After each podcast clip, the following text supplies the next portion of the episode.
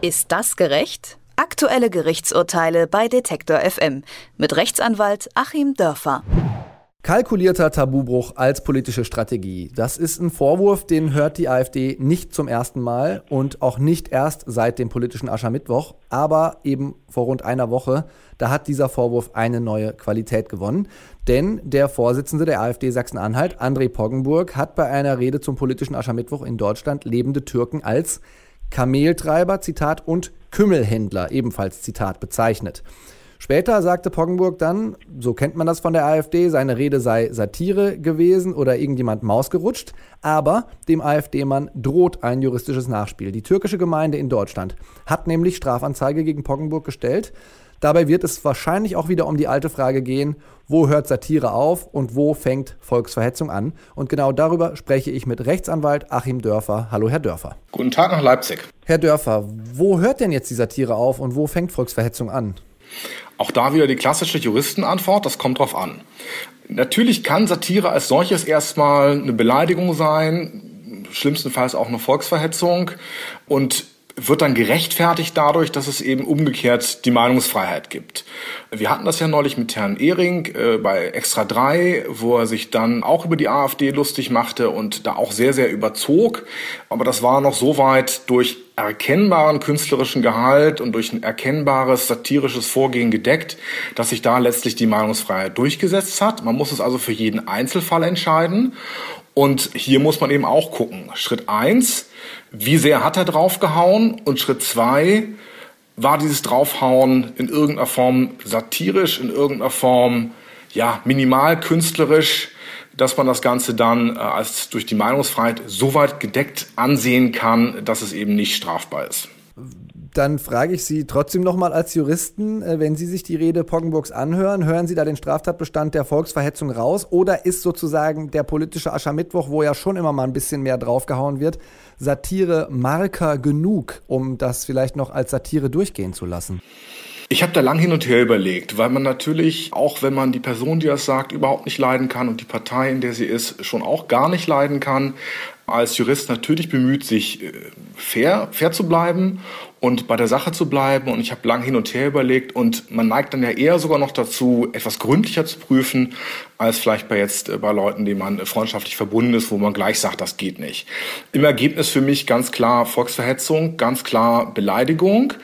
Gucken wir uns vielleicht mal umgekehrt erstmal den satirischen Gehalt an. Also Satire ist ja schwierig zu fassen und wenn Juristen anfangen, solche ja, künstlerischen Formen, indirekten Formen der Kommunikation zu analysieren und zu definieren, dann machen sie sie eigentlich gleich kaputt ja, das ist so wie wenn man ein Soufflé aus dem Ofen nimmt und haut da gleich rein, dann sackt es eben auch zusammen. So geht's hier uns Juristen, das glitscht uns dann unter den Händen weg. Aber ich glaube, was ganz, ganz wichtig ist, dass die Satire erstmal kritikwürdige Schwäche durch Übertreibung, durch durchaus auch lächerlich machen und verächtlich machen zeigt. Soweit würde ich damit Herrn Poggenburg mitgehen. Aber dann ist es eben auch für Satire recht typisch, dass man sich mit den Großen anlegt. Also bei Benjamin von Stuttgart-Barre konnte man es nachlesen, dass so dieses Autor Autorendenken bei Harald Schmidt war, ab 100.000 Euro darf man draufhauen, darunter gehört sich's eigentlich nicht. Und eben hier gegenüber Schwächen, Schwächeren, einer Minderheit, die ganz verächtlich zu machen, das ist eher so traditionell keine Satire. Und dann auch für mich ganz, ganz wichtig, Satire ruft als Reaktion eben Lachen hervor oder Nachdenken. Und hier kann man es ja im Video sehen. Nein, das äh, ruft jetzt hier hervor Rufe wie Abschieben, ein absolutes Gegröle, da hat überhaupt keiner gelacht. Das heißt, das Mindestmaß an Lustigsein hat Herr Poggenburg hier überhaupt nicht erreicht und das war auch überhaupt nicht seine Absicht. Deswegen haben Sie es in der Anmoderation ganz richtig entlarvt. Das ist eine Ausrede nachher, weil es ihm von vornherein eben nicht ums lustige Überzeichnen ging, sondern ums verächtlich machen, nur ums verächtlich machen, nur ums draufhauen und eben gerade darum, Hass zu schüren. Und das ist dann eben ein äh, typischer Volksverhetzungstatbestand, wenn man eine abgegrenzte Gruppe, ethnische Gruppe hier verächtlich macht, mit dem Ziel halt aufzustacheln, gegen diese Person Willkürmaßnahmen zu unternehmen Und abschieben ist dann eine klassische Willkürmaßnahme und seine Zuhörer haben es ja selbst gerufen. Und die Leute, die wahrscheinlich immer noch zum Heulen in den Keller gehen, weil mal Volksdeutsche aus Osteuropa vertrieben wurden, fordern und brüllen genau das Gleiche mit Deutschen türkischer Herkunft zu machen, weil sie durch Herrn Poggenburg dazu angestachelt wurden. Also trifft sie umgekehrt im Grunde der Tatbestand, der ja sie im Deutschvolkstum vielleicht mal gegenüber osteuropäischer Willkür schützen sollte. Dem müssen sie sich hier auch gefallen lassen. Und was die Beleidigung angeht, ist es so eine Grenzfrage. Man kann grundsätzlich erstmal nur Individuen beleidigen. Kameltreiber, Kümmelhändler ist natürlich als solches erstmal beleidigend. Und dann eben abgegrenzte Gruppen. Und da hat die Rechtsprechung bisher gesagt, alle Juden ja, weil es eine relativ kleine Gruppe ist. Alle Christen nein, weil es unüberschaubar ist und sich eigentlich jeder und keiner angesprochen fühlt. Die Muslime liegen genau dazwischen. Ich meine aber, dass sie eben als Minderheit und als Ziel einer ganz gezielten politischen Diskussion doch nicht unüberschaubar sind, sondern abgegrenztes Objekt von Äußerungen sind und dann eher wie Juden als wie Christen zu behandeln sind, auch beleidigungstechnisch. Das heißt, Sie meinen die türkische Gemeinde in Deutschland und der türkische Bund in Berlin-Brandenburg, die ja beide sozusagen Strafanzeige gestellt haben, die hätten gute Chancen. Die haben auf jeden Fall gute Chancen, dass sie durchdringen. Es ist für mich ja sowieso nicht ganz klar, ob hier alle Türken beleidigt werden sollten oder ob sich Herr Poggenburg nicht sogar auf die türkische Gemeinde Deutschland, was ja eine Organisation ist, es ist kein allgemeiner Begriff. Das ist eine feste Organisation, die es schon sehr, sehr lange gibt. Und die hatten ja kritische Äußerung zum äh, Heimatministerium gemacht. Er hat es ja darauf bezogen. Dann wäre es ja nur ein kleiner Teil, ein abgegrenzter Teil, noch besser identifizierbar, wenn es ihm also darum gegangen wäre, die Mitglieder der türkischen Gemeinde Deutschland zu beleidigen, ist er umso strafbarer. Vielleicht mal um umgekehrt zu zeigen, was meiner Ansicht nach doofe, aber noch Satire gewesen wäre. Also jemand Intelligentes hätte vielleicht gesagt, angesichts der Kritik der türkischen Gemeinde im Heimatministerium, die sind ja nur enttäuscht, dass es da keinen eigenen Abteilungsleiter für Dönerkultur geben wird.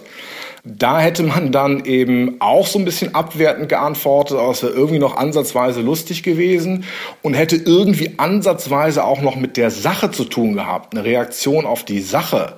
Denn ich verstehe ja auch gar nicht, was an Kameltreiber oder Kümmelhändler mit dem Heimatministerium zu tun haben soll. Das ist ja ein völlig anderer Themenkreis. Jetzt hat der SPD-Bundestagsabgeordnete Johannes Kahrs als Reaktion auf Poggenburgs Rede gefordert, die AfD vom Verfassungsschutz beobachten zu lassen. Ist so eine Rede Anlass genug, wenn das einer, der ganz vorne steht, macht? Also ich meine die Rede als solches nicht. Ähm, die Forderungen sind hier ähnlich auch von den Grünen gekommen. Das ist ja ein ganz hartes Mittel. Letztlich äh, muss man ja sich das Ziel auch einer solchen Beobachtung anschauen. Da wird dann tatsächlich eine, eine ganze Partei sozusagen ausgegrenzt aus dem demokratischen Diskurs, letztlich mit der Gefahr auch, dass sie dann verboten wird. Da muss also schon noch ein bisschen mehr zusammenkommen, als hier naja, gut, in so einer bierschwangeren Stimmung irgendwelche Leute, die dann rumbrüllen weil natürlich negative Emotionen getriggert werden, aber das ist natürlich was anderes, als wenn sich die Verantwortlichen selber auf die Bühne stellen. Also sagen wir mal, wenn die AfD-Leute sich in ihrer Mehrheit an diesem Tag, die AfD-Leute selber vorne auf dem Podium, so benommen hätten wie die Zuschauer und eben äh, voller Hass hier illegale Abschiebungen gefordert hätten, dann würde das in diesem Ereignis ausreichen. Dieses singuläre Ereignis reicht für mich nicht aus, aber äh, deswegen ist die Diskussion nicht vom Tisch, weil wir doch noch eine Fülle anderer Äußerungen haben. Sagt Rechtsanwalt Achim Dörfer zu dem Fall des AfD-Politikers André Poggenburg, der am vergangenen politischen Aschermittwoch Türken als Kümmelhändler und Kameltreiber verunglimpft hat. Über mögliche juristische Folgen für Poggenburg habe ich mit Herrn Dörfer gesprochen. Vielen herzlichen Dank für das Gespräch, Herr Dörfer. Ich danke Ihnen. Ist das gerecht? Aktuelle Gerichtsurteile bei Detektor FM mit Rechtsanwalt Achim Dörfer.